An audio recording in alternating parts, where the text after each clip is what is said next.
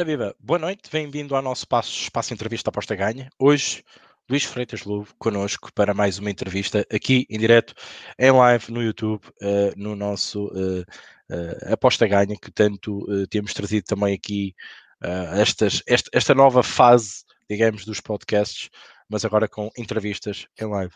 Hoje Uh, Luís Freitas Lobo aqui connosco, esta voz inconfundível de quem está habituado a futebol e de ouvir futebol, uh, e sobretudo nesta fase em que não nos deslocamos tanto aos estádios, uh, são estas pessoas que nos dão muitas das vezes as informações e algumas vibrações do que se passa no jogo devido à pandemia e ao Covid-19.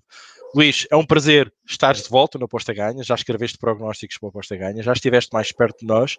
Bem-vindo de volta. Passava-te a palavra para cumprimentares o nosso host auditório. É isso. Agradeço-te imenso o convite a ti e a toda a equipa do, do Aposta Ganha. Na pessoa do Bruno, sim, já, já tive o prazer de, de colaborar, de escrever alguns prognósticos, algumas previsões. Uh, foi um prazer e, e, e, e agradeço-te muito o convite para estar aqui e falarmos um pouco daquilo que quiseres. Estou, estou ao vosso dispor. Pá. Um abraço. Ok, muito obrigado. Perguntas simples, dinâmicas, diretas, para as pessoas te conhecerem mais um bocadinho. E vou começar por aí. Vou começar por Freitas Lobo, não aquele que nós estamos habituados a ver na televisão, que é como é que começaste a gostar de futebol? Uh, se foi família, se foi o pai, se foi o avô, uh, e, e, qual foi o teu motivo, ou, ou, a imagem, ou sei lá, a recordação que te faz olhar para o futebol como tu tanto vives e a paixão que tanto transmites quando te ouvimos e quando te vemos muitas das vezes no Sport TV? Sabes que é, é difícil dizer uh, um momento em que tu tens uma emoção, não é? Um momento em que tu despertas. Eu acho que perguntar-me quando é que eu comecei a gostar de futebol é quase tentar-me recordar quando é que comecei a respirar, não é? Porque acho que as duas coisas são um pouco simultâneas. Acho que é claro que sim, tu tocaste aí num ponto fundamental que é o ponto da família. Claro, se eu tivesse nascido numa família que fosse ligada, sei lá, talvez um pouco mais ao, ao desporto automóvel.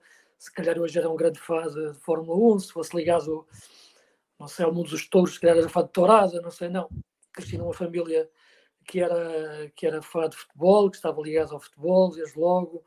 O meu avô com ligação de, de fundador do Sporting de Braga e na altura com ligação também muito ao clube. Os meus pais, meu pai também a seguir muito, e os meus tios, portanto, cresci numa família muito ligada, ligada ao futebol e passei a gostar muito do, do jogo. Acho que isso depois se cruzou a determinada altura da minha vida com o gosto também de escrever, de contar histórias, uh, porque eu era miúdo, quando digo miúdo, mesmo muito miúdo, os meus 10, 12 anos, eu já fazia os meus jornais, né? já comprava os jornais, a bola, a recorte, tudo que havia na altura, e eu fazia os meus jornais em capas, no, em uhum. folhas, e portanto eram coisas que, que me apaixonava e que me, e que me fez, no fundo, ser aquilo que, que sou hoje. E, portanto, essa paixão pelo futebol eu sempre, sempre a tive e, portanto, desenvolveu-se um, com, com o tempo um, e sempre tive essa, essa ligação que nunca, que nunca perdi, até que depois, hum, enfim, ia dizer que tive a sorte, mas também procurei, procurei muito por isso, fiz muito por isso, de transformá-la na, na minha profissão, enfim, naquilo que eu gosto de fazer no, no dia a dia. Né? Muito bem. Uh, digamos que a família está muito presente no, no, no gosto pelo futebol. Uh, está, e... está, está. Eu, eu, acho que.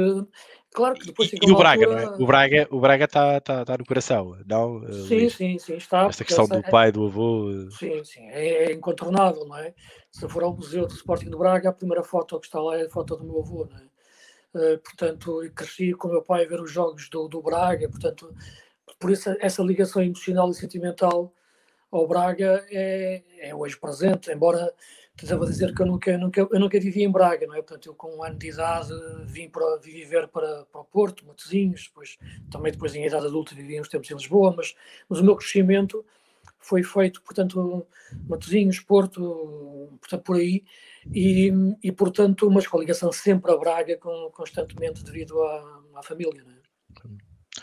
Agora, Luís, perguntava-te, como é que se separa o coração de adepto de um comentador, de alguém que tem a responsabilidade de estar a transmitir uh, as suas ideias, as suas visões do que estão, que estão a acontecer no jogo, a transmitir uhum. aquilo que está a acontecer e, e, separar um bocadinho aquela questão do coração, de, por exemplo, se jogasse um Braga com o Futebol Clube do Porto, por exemplo, como é, que, como é que se consegue, como é que se separa isto? Ajuda-nos aqui a compreender como é que alguém que tem esta responsabilidade consegue separar aqui as águas, vai, digamos, Luís? Sim, consegue-se perfeitamente. Para, falo, falo pelo meu caso, como é evidente. Uh, porque já comentei muitos jogos do Braga, com o Porto, com o Benfica, com o Sporting, aqueles grandes jogos com o Vitória de Guimarães, né? portanto, uh, tantos jogos, portanto, e, não, e acho que as pessoas, quando tu vais aí um bocado para as redes e tudo, quando querem conotar com algum clube, procuram sempre os grandes, mas isso é natural, não é? Claro. Mas, uh, não, eu acho que se consegue separar de uma razão muito simples, que é tu quando estás a trabalhar e quando tu fazes da tua profissão, uh, da tua paixão, a tua profissão, uh, há um momento em que tu eh, percebes claramente esse separar das águas. É algo que também só mesmo por dentro se percebe, mas o, a tua dedicação ao lado profissional. Aliás, eu devo-te dizer que, falo por mim, claro, haverá outros, outras, outras pessoas que te poderão explicar de forma diferente. mas eu gosto mais de futebol do, do, que qualquer clube. Repara, a minha atração desde miúdo, falava-te no Braga, pela razão familiar, de ver jogos do Braga. Mas eu sempre fui mais adepto de, de jogadores do que de equipas, não é? Uh, porque eu recordo-me de seguir, eu era muito miúdo e lembrar-me e ouvir falar no, no, no Xalana, no, que estava no, no, no, Benfica, claro, ouvi falar do Gomes, do Porto, do Iazal, do, do Oliveira, depois que foi para, para o Sporting, do Manuel Fernandes, Jordão, e a minha, a minha, o meu imaginário era dos jogadores, e estamos num tempo em que pouco havia de futebol na televisão, não é? Uh, e depois também dos jogadores internacionais, não é? O meu primeiro Mundial terá sido o Mundial de 78, não é? De, de eu começar, eu era muito miúdo, estou a falar, enfim, estou a falar com 10 anos, não é? 9, 10 anos, mas recordar naquela altura de ver uh, o Kempes, não é? com aqueles longos cabelos, e até hoje me recordo o que eu sentia uh, a, ver, a ver o Kempes e, e os jogos da, da, da, Argentina e da Alemanha, do, do Romania, é? e portanto eu sempre tive, cresci com esse imaginário do futebol, repara. Gostava do Braga e ver os jogos do Braga, uh, como também ia ver com o meu pai os jogos do Salgueiros, do Porto, do Leixões, do, porque era, era, era, o meu fim de semana era a ver jogos de futebol, se havia posso ver o Braga, havia-se o Braga, se não havia os outros jogos todos, não é? Ia sempre claro. aos estádios, ia sempre aos estádios. E, portanto, eu uh, não tenho problemas nenhum, não tenho nem dificuldade nenhuma em separar a questão e a questão emocional, porque quando comecei a comentar, quer dizer, a minha paixão pelo jogo é tanta que o que eu gosto de ver é os jogadores, as equipas, eh, seja internacionais, por isso também cresci muito com, com a imagem do adepto do, do futebol internacional, do futebol mais esquisito, aquelas ligas mais, mais estranhas que eu gosto de seguir, sobretudo as sul-americanas. E, portanto, quando chega ao momento de comentar um jogo de Braga, eu estou completamente imune a esse tipo, esse, esse lado das emoções. E a minha emoção, eh, confesso sinceramente, isto pode não ser fácil de perceber, admito perfeitamente, para o adepto comum que não tem não tem experiência profissional, não é? E não consegue imaginar isso. Eu, olha, eu também não conseguia antes de ser profissional e quando era só o lado emocional com que via os jogos, claro. como é que eu agora vou comentar um jogo da nossa seleção? Eu lembro de sofrer quando era miúdo, nos jogos de 84, que quase chorei mesmo, temos perdido, e como é que eu agora vou comentar a seleção sem estar profissional? Consigo. E o Braga a mesma coisa, porque separa-se esse lado profissional e portanto isto é como, um, é como repara, é como um jogador que também cresceu num, num clube e depois vai jogar para, para outro uh, que não é o seu clube de infância, não é? Tu, se pensarmos nos jogadores, grandes jogadores de futebol, também tiveram seus clubes de infância claro. enquanto adolescentes, por quem gostaram e, e torcem ainda, depois, depois de acabarem os clubes, de acabarem as profissões, ou carreiras, melhor dizendo, depois aparecem, aparecem como adeptos desses, desses clubes, não é? Uh, mas enquanto foram profissionais, calhar jogaram contra eles com grande garra por, por adversários. Portanto, eu acho que a nossa profissão, a minha, no caso, de comentadora, uh, é a mesma, não é? O processo emocional é uma coisa, o processo racional é outra, e, e mesmo sendo com emoção que eu, que eu comento os jogos, e é por emoção que eu vejo o futebol, isso separa-se na, naturalmente na, naquilo que faço. No dia a dia, como é óbvio, és uma pessoa conhecida, mas uma pessoa dás a cara e que provavelmente te fazes a tua vida normal, como uma pessoa normal, porque às vezes as pessoas esquecem-se disso mesmo. Um, consegues, as pessoas normalmente abordam-te de uma maneira mais cordial ou, ou, mais estilo adepto favoroso por algum clube que essas próprias pessoas uh, defendam. Uh, normalmente és, és abordado naquela daquela bom, do, do, bom, do bom momento uh, que as pessoas gostam de encontrar uma, uma figura como tu uh, na, na, rua, ou então levas aqueles comentários que às vezes ninguém gosta, e, e hoje em dia fala-se muito disso, desta exposição e daquilo que estas pessoas são vítimas, não só nas redes sociais, mas também no dia a dia, eh, quando se vai ao supermercado. Gostava de saber a tua opinião sobre isso, a tua ideia e daquilo que tu sim. sentes no teu dia a dia. Sim, sim. Não, sabes que, que esse mundo das redes sociais não é o mundo real que depois tu vives no, no dia a dia, não é? Eu, se, eu, eu, se tivesse na minha, minha vida diária uh, de contato com as pessoas, as coisas que leio nas redes sociais, era, era de loucos, não é? e não podia sair à rua, porque de facto vivíamos num mundo de terror, ou num mundo, de, ou num mundo em que o conceito do ódio domina qualquer outro tipo de, de, de sentimento. Não, aquilo no, no, dia a dia é natural, as pessoas conhecem-te, claro, e abordam-te, mas devo-te dizer que 99%, 99 mesmo das abordagens, as pessoas gostando mais ou gostando menos, estando de acordo ou não estando de acordo, abordam-te de uma forma natural e conversam, não é? Tu percebes perfeitamente. Eh, uma pessoa não consegue passar anónima, pode estar, a, não sei, tu a, na, numa FNAC a procurar livros, tu vês que de repente está uma pessoa ao lado Olhar de lado. Olhar de lado ou estar com vontade de meter conversa ou dizer qualquer coisa, não é? Também tu percebes quando não gosta, não é? Também, também percebes isso, né? e um bocadinho. Mas não te dizem nada, é raríssimo, é raríssimo esse caso, pá, sinceramente. E eu acho que, aliás, aliás se perguntares a, a figuras públicas em Portugal, quase todas, de todas as áreas, pelo menos digo eu, têm, têm um pouco essa experiência. Mas no meu caso em particular, as pessoas têm tendência a, a vir conversar, um pouco às vezes um pouco de receio, porque também não sabem qual é, qual é a reação que, que, tu, que tu vais ter, e a partir daí a conversa abre, não é? Porque eu acho que, enfim, que, que, que, depois consigo falar com as pessoas naturalmente, não é? Também, é, também és uma pessoa que te propões a isso, não é? Que também claro, falas abertamente sem, tenho, sem problema nenhum. Tem essa abertura, também tu percebes logo no primeiro contacto que tipo de abordagem vem ali, não é? Portanto, claro. é lógico, não é? E depois a partir daí tu percebes se é para, para, para dar essa, essa abertura ou não, mas mas na maior parte das vezes isso, isso acontece com, com naturalidade. Agora, agora há, há, momentos em que, claro que é diferente, porque há uma tensão emocional muito grande, que é o momento dos jogos. Uh, uma coisa é no dia a dia, como tu estás a referir. Outra coisa, no dia dos jogos, se eu vou comentar, por exemplo, um jogo do Porto, do Benfica, do Sport, por aí fora, é, é, evidente que não vou para a relota das bifanas antes, pá, não é? porque como é lógico, porque aí posso me sujeitar a qualquer, qualquer situação menos, menos agradável, não é? Não é que não tenha vontade às vezes de beber, beber uma mini e comer uma, uma bifana antes do jogo, quantas vezes, e se calhar estar ali a falar com as pessoas de futebol, como eu gosto, naturalmente, mas, mas sabes que aí de facto há uma irracionalidade para que ultrapassa tudo e já está se calhar numa rede social metida junto, junto, da, da, junto da, da barraca das bifanas em, é em ponto pequeno, uh, e portanto não mas uh, tu tocaste em dois pontos que o caso das redes sociais é uma coisa, é um problema, porque as pessoas, de facto, na capa do anonimato diziam as coisas mais inacreditáveis e o conceito do ódio é, é uma coisa que me entristece muito. Agora, no dia a dia, no contacto pessoal, não, antes pelo contrário, e as minhas experiências, claro que há outras que tu gostas mais ou gostas menos, mas são, são na, na, na, na esmagadora maioria muito positivas. O que não quer dizer que me venham dizer só coisas boas e que eu sou o melhor claro. do mundo, não é nada disso, não.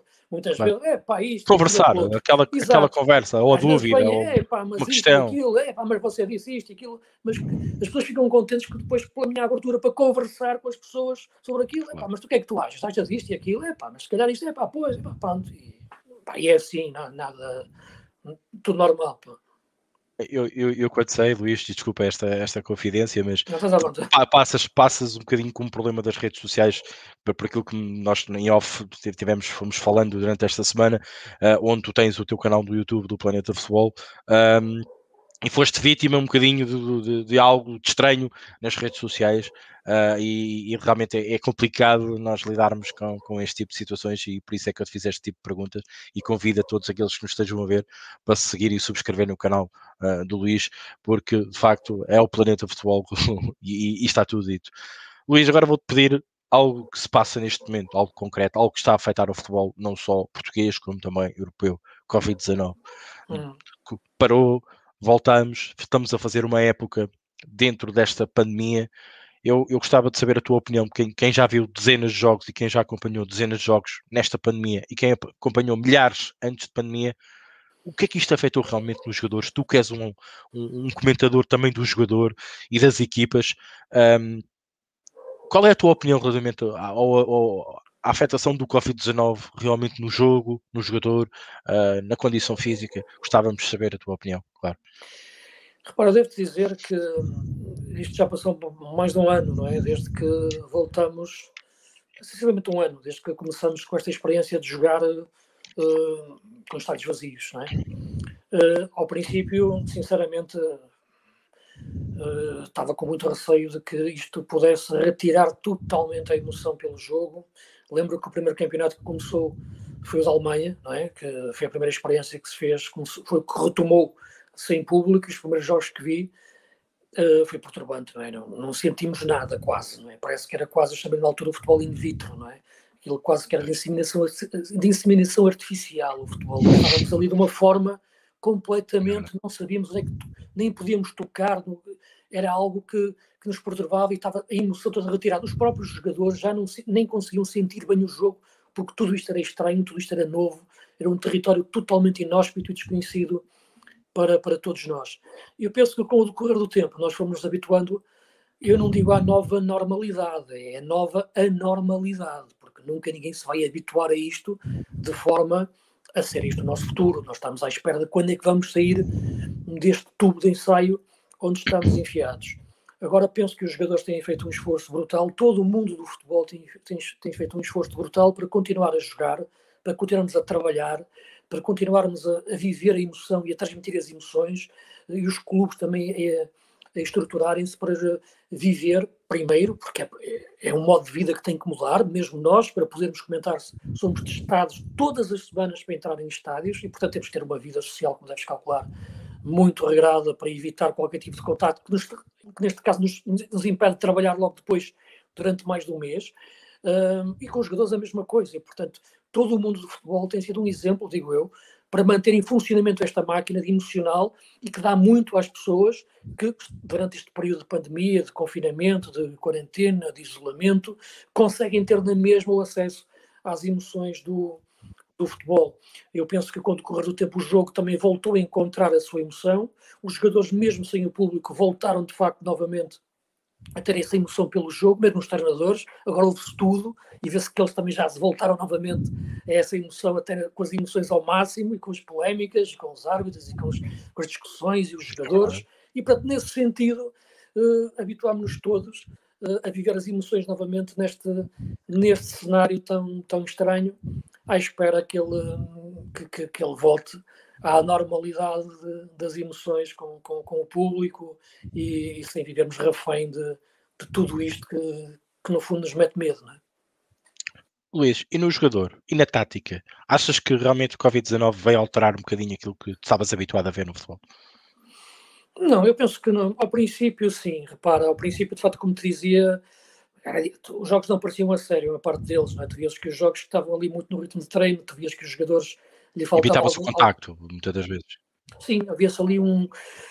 Faltava. Eu, eu, gosto muito de chamar a teoria dos estímulos, não é? Nós somos muitas vezes aquilo que, que o meio ambiente nos proporciona, nos estimula a ser. Nós estivermos num ambiente com multidão, nós temos outro incentivo, nós temos outro impulso eh, para responder, para reagir, para falar. Se estamos num ambiente vazio, se, repare, nós sentimos um pouco também, nós, nós próprios temos tendência a ficar um pouco também mais acanhados, menos expansivos, mais introvertidos, e o futebol e o jogo em si, porque é um jogo de emoções e um jogo de expressão do corpo e de sentimentos e de emoções, também se estava a refletir dos jogadores uh, aos treinadores. Penso que com o decorrer do tempo isso foi, isso desanuviou-se, mas também há, há um aspecto interessante, porque tu repara, se tu tiraste do futebol tudo aquilo que é o meio ambiente, tudo aquilo que é a atmosfera que envolvia o jogar, uh, teria que ser então puramente tático, não é? Porque se retiras um parte do lado, do lado emocional que vem dos adeptos, uh, tinha que ser mesmo tático. E se calhar eu achava até se podiam notar mais as diferenças. Isto é, a equipa pequena e jogar ao campo da equipa grande, por exemplo, e jogar à luz, e jogar ao dragão, e, o estádio completamente cheio, a equipa pequena, claro, fica logo um pouco mais acanhada. Não é? O estádio vazio, eu imaginei que, que, aquela, que, que a diferença então ainda ficasse maior uh, devido ao facto de aí já não havia qualquer tipo de público, sobretudo até nos jogos em casa, e nos jogos em casa mesmo, não é? da equipa pequena, porque o adversário, sendo tão forte, sem o apoio do público, a equipa pequena então ia ficar mais, uh, mais pequena ainda. A verdade é que eu acho que isso não, não, não aconteceu. Uh, e tu vês que, que a falta de público até está a aproximar mais as equipas. Uh, eu penso que os grandes continuam grandes, naturalmente, mas aproxima mais as, as forças. As equipas soltam-se mais, a equipa pequena solta-se mais, há menos pressão em cima do jogador, a pressão que do, do público, a pressão que ele sente daquela atmosfera toda. Uh, e, portanto, eu acho que, que há um, um maior nivelamento uh, neste, neste momento. Aliás, não é por isso que também é. Não é, não é só o caso português, tu, vês, tu olhas para o caso de Espanha e tu vês que o domínio que era do Barcelona no Real Madrid está a ser, está a ser menor. Olhas para o caso inglês também está a acontecer, está a acontecer isso, não é? O Manchester City que é fortido, mas o próprio Liverpool, sem aquele ambiente, também está, está a decrescer, não é? O próprio, uh, o próprio Chelsea ou Manchester, chegas a, a Itália e vê o que acontece com os Juventus, eh, mesmo o Bayern não está tão forte, que, portanto, eu, eu acho que há em, to, em todos os lados, nivelou-se um pouco. Uh, e isso leva-nos a pensar muito no, nessa teoria dos estímulos e das atmosferas no jogo. É verdade, e, e, e, condiciona realmente um jogo, a pressão a externa e o ambiente Sim, externo. Muito, muito mesmo. É verdade, muito mesmo. Tem-se notado muito, até para nós apostadores que apostamos, sentimos que há uma, um equilíbrio que não era antigamente e que agora nota-se um equilíbrio, sobretudo das equipas pequenas quando deslocam um estádio grande, num estádio da luz, uh, num dragão, etc. Sim, Nós sim. também sentimos isso nas apostas que fazemos. Um tema polémico um, um, tema polémico que eu vou tocar, até porque tivemos aqui a questão do Cristiano, do Cristiano Ronaldo, do facto de não haver VAR para um apuramento. Uh, e, facto, e, e tenho te perguntar a questão do VAR em Portugal e também não só lá fora, que também houve alguns casos engraçados. Gostava de saber a tua opinião. Se tu, se tu consideras que o VAR neste momento, seja em Portugal, seja também lá fora, um, seja importante para o futebol, para aquilo que o futebol ascende, do futebol que tu tanto também defendes, se achas que é importante e claro, um, a, a, tua opinião sincera, como é óbvio, um, se achas que contribui mais ou não para a boa prática do futebol uh, nos, dias, nos dias que correm, uh, Luís? Repara, é um, tema, é um tema complexo que nos leva a tocar vários pontos. Eu nunca fui, e as pessoas que me conhecem ouviam-me falar antes de haver do VAR, da introdução do VAR. Eu nunca fui muito adepto dos meios tecnológicos no, no, no futebol. Uh, sim, sou adepto e muito da questão da, da linha da baliza. Sim, essa de facto era aquela que eu achava que devia entrar de forma uh, inequívoca, que é a tecnologia da linha de golo. Porque, de facto, porque é o momento por excelência do jogo, esse sim influencia diretamente, é a bola entrar ou não entrar, e portanto já temos até mundiais decididos com, com essa polémica, e portanto essa questão penso que era decisiva de saber se a bola entrou ou não entrou. Uh, e lá está, tivemos esse problema que referiste agora do caso do, do Portugal-Croácia, mas aí não havia VAR sequer. Mas em Portugal, por exemplo, há VAR, mas não há tecnologia da linha de gol, não é? Uh, portanto, lá está, porque é caríssima também, não é? Porque é aqui um problema também uh, económico. A outra questão do VAR em si, duas componentes. Uma é a componente disso, da influência que tem, que tem no jogo. As paragens constantes nos momentos dos golos e saber se é fora de jogo ou não. Portanto, te retira outra emoção. O lado emocional de tu reagires logo a um golo. De facto, agora, eu quando vejo um jogo, eu já tenho medo de festejar um golo, seja ele qual for, porque tu percebes é que a qualquer momento vão descobrir um, um Uma falta meia hora atrás.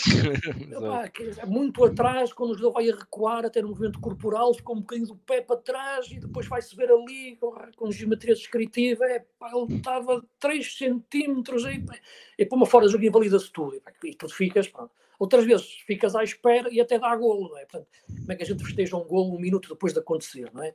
E como é que depois tu anulas um festejo, não é? Já aconteceu vezes festejos enlouquecidos, Manchester City, eu lembro daquele um golo do, do City, fui ao Tottenham, acho que no quarto final da Champions, a loucura que foi aquele golo no último minuto, uh, e depois vai-se ver que está o Agüero ali, sei lá, um bocado do joelho, de uma rótula, que estava fora de jogo, e o lance foi anulado. É Repara, uh, ok, estava fora de jogo, é verdade. Eu não quero que sejam validados golos irregulares, não é isso. Mas o problema é que muitas vezes, e o futebol é um jogo, e o que eu digo é que depois, se entras para o lado do VAR, eh, uma coisa é as regras, outra coisa é o jogo. E depois, eu acho que tem que haver uma margem nas questões dos fora de jogo, porque o grande debate é a questão do fora de jogo. Eh, quando tu vês fora de jogo, por exemplo, de 4 centímetros, ou 6 centímetros, e, e eu às vezes fico a pensar, mas e às vezes a distância que se, que se está a medir é entre dois jogadores que entre eles já tem isso numa medida superior à que, à que foi marcado fora de jogo. E eu passo a explicar. Repara, se puseres um fora de jogo, vai ser marcado entre o Messi uh, e o Pepe, entre 1,90m e 1,60m. Entre os dois jogadores já há, repara, 20 centímetros de diferença. Portanto, se os, se os, corpos estiverem lado a lado, é lógico que, por natureza, aquele jogador que tem uma volumetria maior física tem tendência a ficar sempre à frente do, do, do mais pequeno. Repara, isto pode. E o inverso também, naturalmente. E, portanto, claro. e muitas vezes, quando vais marcar um fora de jogo, é por 3 centímetros, ou 7, ou, ou 8, quando o jogador vai a recuar, até nem tem influência na jogada. E depois tu vês que tem a ver com o contraste físico, porque um jogador é muito maior que o outro, repara, tu claro. percebes, mas repara, a diferença deles é tão grande como é que depois vai se medir o fora de jogo em função disso. Portanto, a diferença também física dos jogadores, né, nestes casos mesmo de fronteira. E outra é que muitas vezes não se retira vantagem desse fora de jogo, eh, porque o jogador até pode vir a recuar e às vezes no momento corporal fica um pouco do pé atrás. Outra vez o jogador vai a recuar para receber uma bola que toca e nem tem, não tira partido nenhum desse adiantamento. Ou se está adiantado, esses centímetros não são os centímetros, nem está com os apoios certos para tirar vantagem da, da, jogada, porque às vezes o, jogador, outro jogador pode estar atrás, o defesa, mas está com os apoios mais certos para atacar a bola do que o jogador que está um, um, pouquinho à frente, porque está com os apoios trocados. Portanto, eu acho que tem que haver uma margem na relação ao fora de jogo. E, e pode discutir se deve ser 10, 15, 20, uh, para, porque de outra maneira eu acho que isto é uma coisa que não, que não faz sentido para, para, para o jogo. Portanto, eu acho que são estas duas coisas, talvez, que, que, eu, que eu gostaria mais de salientar. Esse é o lado emotivo, que nos retira emoção a festejar o gol. Uh, outra é esta, da questão do fora de jogo, que eu acho que ultrapassa um pouco a lógica normal, física, da biomecânica, da movimentação do, dos jogadores e que muitas vezes nem sequer se retira vantagem desse pretenso fora de jogo, porque fora de jogo entende-se que retirou a vantagem de estar adiantado e tal, e às vezes não se retira vantagem disso em função daquilo que te referi do jogo. Muito bem, agora a pergunta, sei que já trabalhaste, como é óbvio, na 12, aliás, inclusive uh, acompanhámos nessa altura aqui no Pasta Ganha também com, com algumas, alguns comentários uh, sobre até algumas divisões dos, dos jogos. Um, e já, já viveste um bocadinho as apostas, estão a escrever prognósticos na 12 também, mas perguntava-te qual, qual, é a importância para ti, no teu entender, uh, como comentador, das apostas esportivas no mundo do futebol, sobretudo aquilo que mais conheces? Eu, eu, acho que as apostas esportivas, e, e, e, para já, acho que é uma coisa que acaba por ser fascinante, tu, queres adivinhar o futuro, não é? tu queres prever o que vai, o que vai acontecer. Uh, eu, eu, muitas vezes também me pergunto a mim, sabe, tu acho que conhecer melhor o jogo, as pessoas podem, eu posso adivinhar melhor o resultado, o que é um pouco diferente, porque eu posso entender o que vai ser a tendência do jogo. Pode, pode acontecer esta equipa mesmo mais forte, adormecer, mesmo marcando um, um gol cedo, o adversário depois, com as características que tem, porque tem um jogador rápido na frente, pode surpreender. Eu posso ter uma tendência a adivinhar ou acertar mais do que vai ser a tendência do jogo. Não consigo depois acertar se a bola bate no poste e entra, ou bate no poste e vai para fora. Isso é o resultado. Pronto. Eu acho que o jogo, as, as apostas têm, uma, têm, têm, têm algo de, de, importante, algo de interessante e de fascinante, que é o debate que nos leva, de facto, a ter sobre aquilo que vai que vai ser o jogo. Depois é o lado, claro, do suporte financeiro que pode ser, pode ser para, para os clubes. Repara, as apostas são sempre, e agora dentro desta parte online, desta parte cada vez mais profissionalizada, são sempre. Uh, é algo que já existe desde sempre no futebol, não é? Quer dizer, o, o Totobola, quando existia na forma mais pura, começou, penso que no início dos anos 70 ou fins dos é anos 60, já eram apostas, não é? Já eram apostas que se faziam, é? Portanto, naquela altura, de uma forma uh, mais arcaica, com o papel, e escrevíamos uma cruz. Portanto, uh, no fundo, isto é tudo um upgrade de tudo aquilo que já existia, até um ponto mais evoluído em que se estuda tudo do que é o jogo e do que é o que pode ser as, as variantes de influência no jogo e depois, em função disso, uh, o, o, resultado. E, portanto, eu acho que isso é, é atraente. É importante também depois como fonte de financiamento para os clubes, e deveria ser. E isso Braga, é o Braga, é... com um grande patrocínio da Betano, por exemplo. Exatamente. Não está a ajudar o Braga neste momento. É isso. Portanto, eu acho que devia ser perfeitamente uma fonte de, de, de financiamento. Portanto, e acho que, que se deve desmistificar todo este tipo de situações, porque repara, Ricardo, eu acho que o grande problema de quase tudo na vida, dentro do futebol, mesmo a questão das arbitragens, como estávamos a colocar antes, ou a questão das aportas, é quando chega ao debate, quando, quando nos chega ao debate, chega-nos sempre já em forma de suspeição, estás a perceber? Não-nos chega na forma natural de debatermos o, o, o, assunto e chegarmos a alguma conclusão com as diferentes opiniões que temos e, e, depois resolvermos o problema. Já nos chega em forma de suspeição, suspeição do assunto uh, e suspeição daquilo que vamos dizer, iremos dizer, dizem, subjacente a algum interesse, quando não é. O interesse é comum, porque todos nós fazemos parte da mesma indústria, fazemos parte mesma, da mesma paixão, fazemos parte de, do mesmo, do, trabalhamos na mesma área, todos gostamos do mesmo. E, portanto, nesse sentido, para te responder concretamente, porque é o caso das apostas que estás a falar, eu acho que tem uma importância enorme no, no mundo moderno que nós vivemos, atual, do futebol e da vida, e nesse sentido o futebol tem que ganhar com isso, tem que aprender a ganhar com isso, a indústria do futebol tem que aprender a ganhar com isso e nunca ver nisso uma forma de suspeição, antes pelo contrário.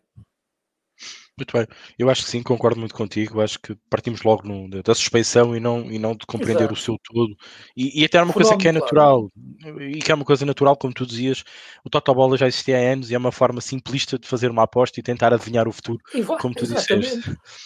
É. É, é, é engraçado usar-se esta analogia, muito, muito importante. Um, eu de vez em quando perco aqui o Luís. Ah, ok, já está, desculpa. Uh, houve aqui um freeze na, na, imagem. E, ah, falaste muito de adivinhar o futuro, de, de adivinhar o futuro. E, e, e, quanto mais percebe do jogo, mais perto estamos ou não de se descobrir o resultado. Eu diria-te a ti, como com a experiência que já tiveste e que tiveste aqui connosco no Aposta Ganha e que partilhaste as tuas ideias em alguns eventos esportivos e alguns jogos, sobretudo futebol, uh, dizia-te, perguntava-te, o que é que tu consideras importante para termos nós, nós apostadores, alguém que está a tentar adivinhar um resultado, o que é que nós devemos saber do futebol, das equipas, dos jogadores, para chegarmos a uma conclusão, fazermos uma aposta e, claro, no fim, ser uma aposta ganha?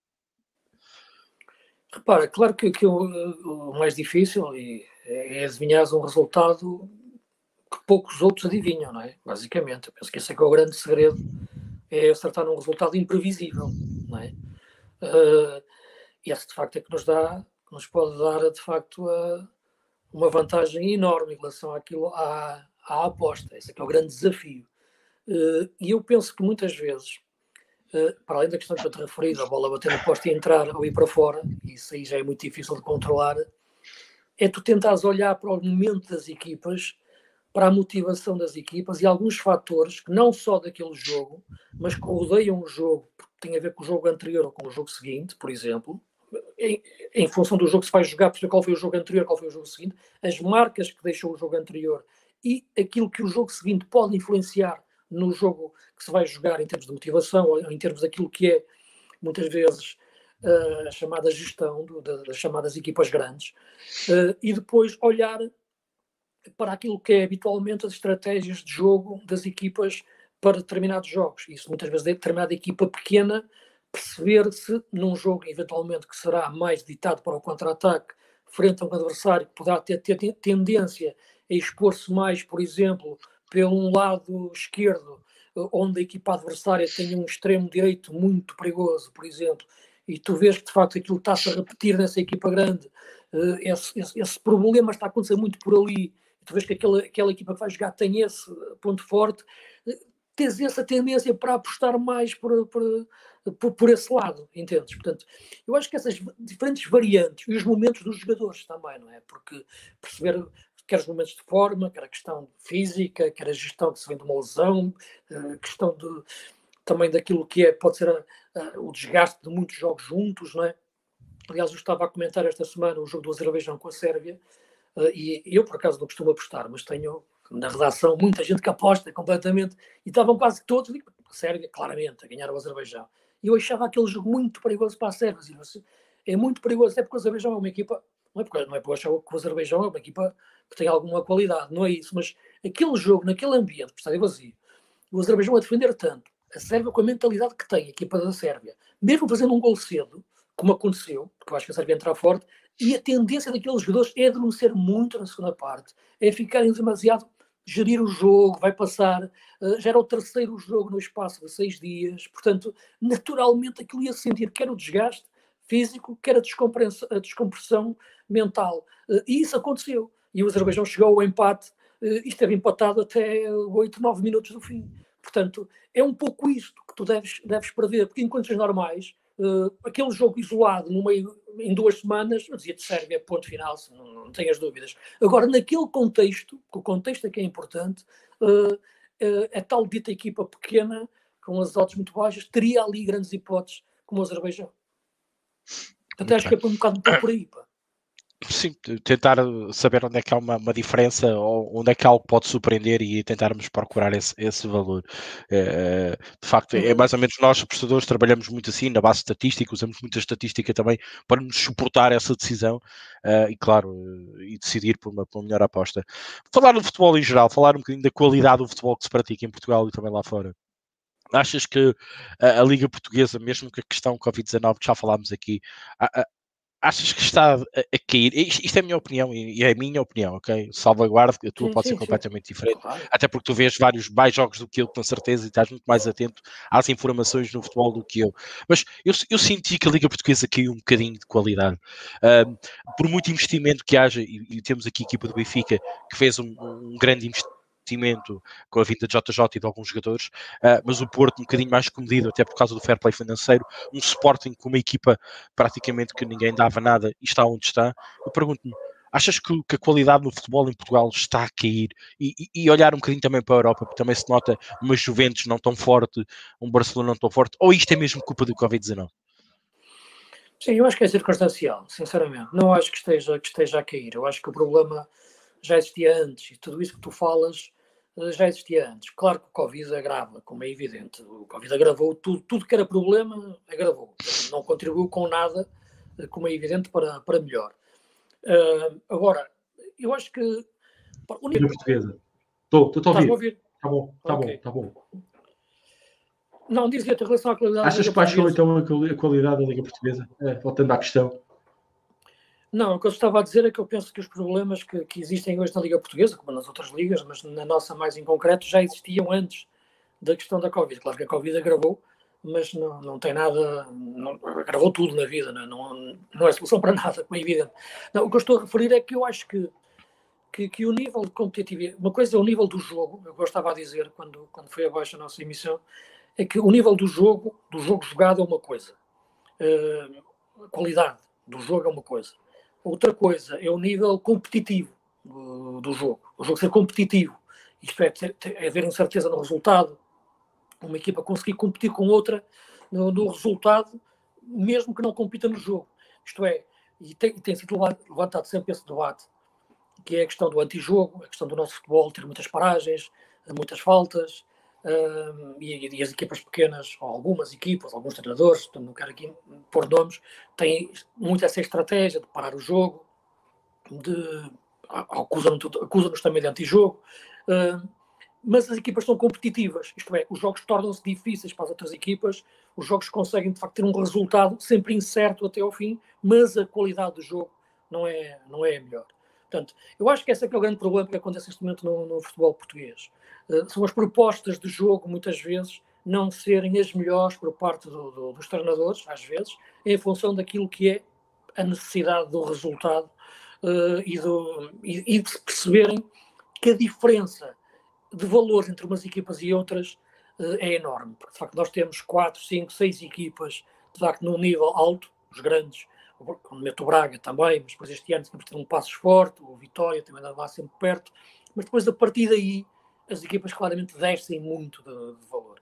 E, e, de, e, de, facto, muitas vezes, para se colocarem ao nível competitivo, atenção, dos grandes de discutir o resultado, baixam a qualidade do seu jogo, não têm possibilidade, nem ambição, nem, nem, nem a proposta de quererem jogar um futebol tão atraente, até do ponto de vista ofensivo. E eu acho que isso tudo te leva depois então para esse tal futebol com muitas paragens, com muitas faltas e com menos qualidade, porque tu baixas o nível de qualidade para conseguir uh, competir. Eu acho que está por aqui, neste momento, o problema do futebol português. Aumentaram as diferenças entre os clubes de top e os clubes de baixo. Acabou-se com aquilo que eu chamava a classe média alta, que era uma classe média que estava ali entre o, o quinto lugar e o, e o décimo, décimo primeiro, que de facto eram boas equipas que já não tinham grandes ambições de chegar lá acima, mas também não jogavam para descer e portanto faziam um bom futebol. Tanto havia um Molenenses forte, um Vitória Setúbal forte, uh, um Boa Vista mais forte, uh, e isto perdeu-se muito, essas equipas, não é? A classe média alta perdeu-se. E nesse sentido eu acho que o nosso futebol piorou. Uh, e há os grandes, há o Braga, que se meteu lá, e depois a partir daí, enfim, pode aparecer um ano passos forte, o Passos este ano está forte, mas deixou de divisão há dois anos, não é? O Vitória de Guimarães é uma equipa sempre com altos e baixos. E depois as outras equipas, de facto, baixaram muito de nível. A tal classe média deixou de existir. Existe a classe baixa e a classe alta. não há classe média, não é? E eu acho que isso tem, tem muita influência no nível do, dos nossos jogos. Comparando para o futebol inglês, não é? Que nós temos 10 equipas ali a lutar pelo título aqui, parte, temos ser sinceros, são as três grandes que não, não podemos dizer mas, mas, mas, mas, Ricardo, mas, mas, eu acho, eu, eu, mas eu acho que o problema não é as equipas que lutam pelo título, eu acho que o problema é o nível de, de classe média, estás a perceber?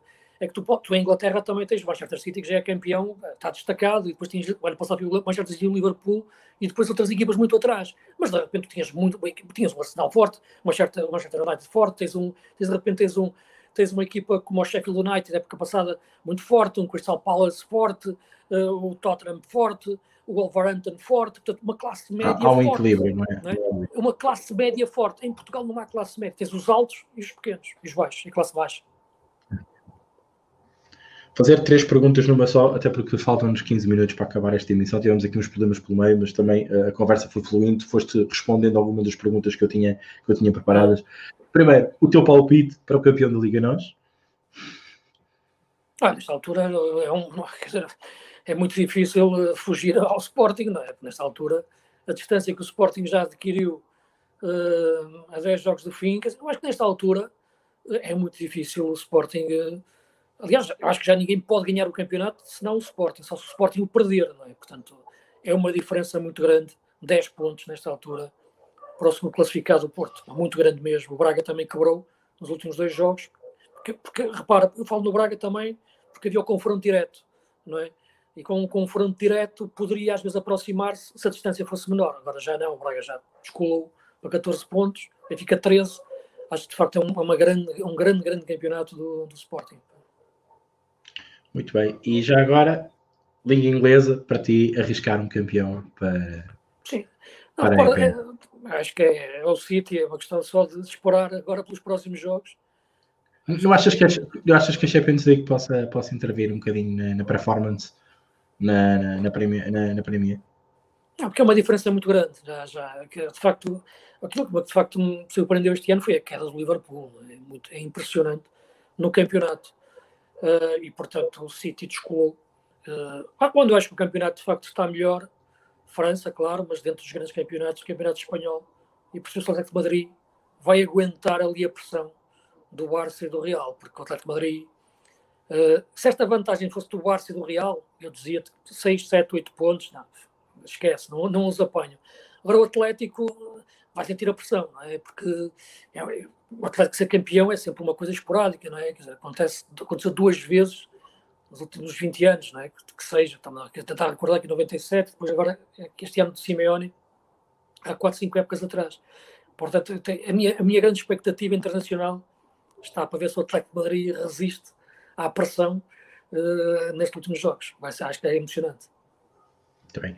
Agora, a questão, olha, a questão que se põe a muita gente, a muitos comentadores, a muitos esportistas, a muitos interessados na área. CR7 ou Messi? Não, eu, eu, acho que numas coisas ser receta, outras coisas Messi. Eu acho que no poder de Concordo contigo, também concordo. Não, repara, eu não tenho problema nenhum nisso, ainda responder-te a isso, não tenho problema nenhum, quer dizer, enfim, já sabes, arranjam problemas, eu não tenho problema. é verdade. não, eu acho que o Cristiano, de facto, é uma máquina finalizadora, do ponto de vista de finalização, e por isso tem aqueles recordes todos de, de golos.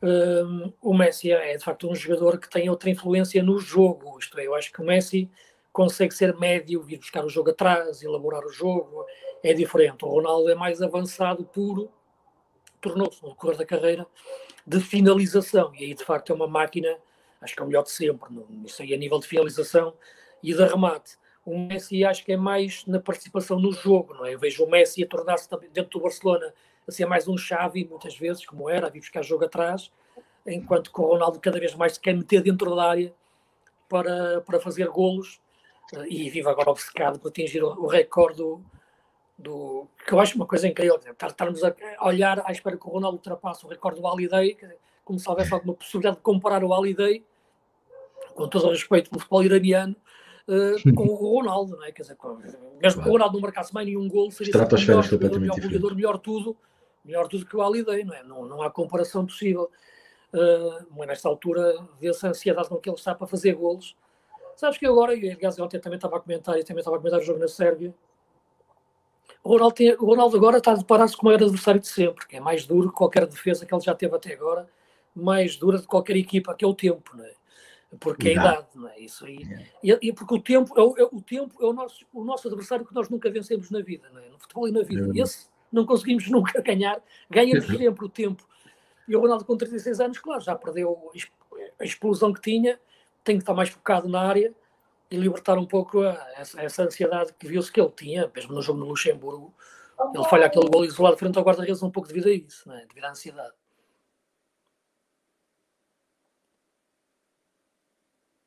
Sim, Ricardo. Agora, queria te perguntar, desculpa, fiquei, fiquei aqui sem micro. Queria te ah, perguntar, o, o jogador revelação para ti uh, desta época? No futebol português? Ou, ou, internacional? Não, eu acho que há dois jogadores que. Revelação barra confirmação. Eu acho que o nível. E é mesmo também revelação para mim. Eu acho que o nível que o Haaland uh, está a atingir, norueguês do Borussia Dortmund, é, é estratosférico. De facto, eu acho que ele é um grande avançado, mas eu não o conseguia ver com um nível tão alto, até no ponto de vista da finalização, da, uh, até da capacidade técnica para, para, recepção. Acho que está-se a tornar, de facto, um ponto de lança brutal uh, a todos os níveis. De facto, a próxima década uh, será dele, do ponto de vista da finalização. Do campeonato uh, português, uh, o Pedro Gonçalves começou de facto muito bem no, no Sporting, pelo nível que, que atingiu tão alto, mas já o conhecia também do Famalicão, pelo que se olhar para aquilo que está a ser a época no futebol português, dos, dos diferentes clubes, uh, olho para o Sporting e aquilo que eu acho que é revelação mesmo para mim, porque eu acho que ele vai ser um craque também, é, é o Tiago Tomás do Sporting, o avançado. Pá. Acho que o miúdo tem um nível muito alto. Uh, estamos a falar de um jogador que não tem 20 anos ainda, tem idade júnior ainda. Pá. Portanto, nesse sentido, para mim, sim, para mim está a ser revelação, porque não imaginava que ele atingisse um nível tão alto. Muito bem, sendo assim, vamos então por fim da emissão. Eu, eu, sei que teve aqui uns problemas com os comentários e também com uns problemas aqui na emissão. A internet hoje está aqui complicado. O programa também está-me aqui a dar erros. Uh, hoje não foi, foi a emissão possível. Uh, e agradecer, claro, a tua participação aqui comigo. Não, obrigado eu pelo convite. Estás aqui no Aposta Ganha. É um privilégio da minha parte, para quem tanto te ouve, quem te vê futebol, uh, estar aqui frente a frente através de, de, de uma webcam, mas perto de alguma maneira a debater ideias, a debater futebol, a falar de futebol e falarmos também um bocadinho de apostas. Agradecer, em nome do Aposta Ganha e em nome pessoal também, a tua presença aqui.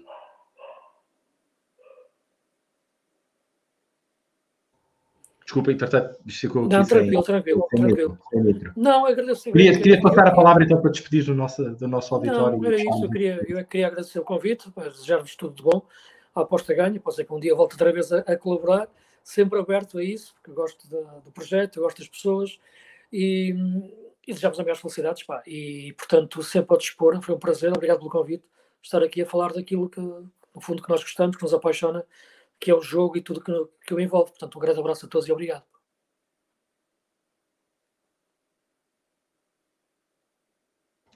Peço desculpa, mas uh, hoje estamos mesmo com. com okay. Está tá a fazer frises, mas é sempre assim. Uh, agradecer mais uma vez a tua participação aqui conosco. Uh, isto hoje está, está assim um bocado completo a nível da internet, não percebo porquê. Tem corrido bem, mas hoje está assim. O programa, o programa está aqui com falhas, está muito farto aqui a, avisar, a dar avisos. Peço desculpa, Luís, pela qualidade não, e a todos que estamos a ver depois mas são coisas que nos ultrapassam, são os programas, e às vezes só, só, só reiniciando, mas a emissão estava a correr bem, estávamos a falar e muito bem de todos uh, e das perguntas e do futebol e daquilo que estávamos aqui a debater e algumas perguntas foram feitas muito interessantes com a resposta aqui em primeira mão do Luís Freitas Lobo. Malta, muito obrigado pela vossa companhia. Um, estar aqui connosco, agradecer mais uma vez ao Luís e convidar-vos para segunda-feira, temos o nosso podcast Diário de Apostas, aí sendo de apostas esportivas à séria, mas hoje falámos de futebol com o Luís e um bem-aja e convivo, claro, voltar aqui quando pudermos estarmos juntos outra vez para falar um bocadinho mais de futebol e também mais de apostas. Malta, muito obrigado, um abraço, obrigado Luís. Ah, um grande abraço, amigo, obrigado por tudo.